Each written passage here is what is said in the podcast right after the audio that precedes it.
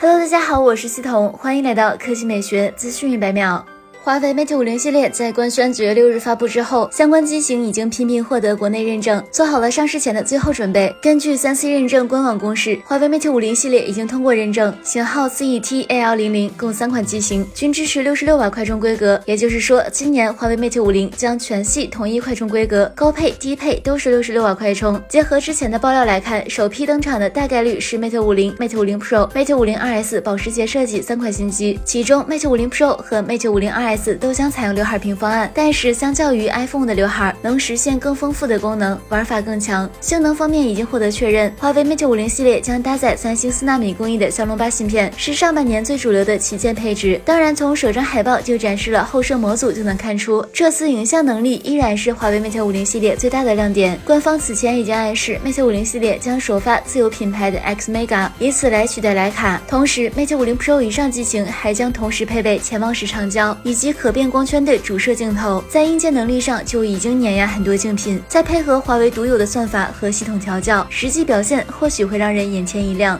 来看第二条新闻，没错，长安汽车又开始征名了，这回是为长安全新的大皮卡而来。目前征名活动已经进行了一段时间，排名前十的分别是山海炮、火箭炮、意大利炮、激光炮、重炮、大炮、全球炮、坦克炮、山河炮、洲际炮。至于最终叫什么，目前还未有定论。不过参考种种蛛丝马马迹来看，最终定名山海炮的概率最高。至于大家耳熟能详的意大利炮，怕是要抱憾退场了。日前，长安汽车官宣长安炮开启品牌二点零时代，并即将发布长城炮大型高性能豪华皮卡。该车将搭载与坦克五百相同的三点零 T V 六加九 AT 高性能动力系统，并将于八月二十六日开幕的二零二二成都车展正式亮相。好了，以上就是本期科技美学资讯一百秒的全部内容，我们明天再见。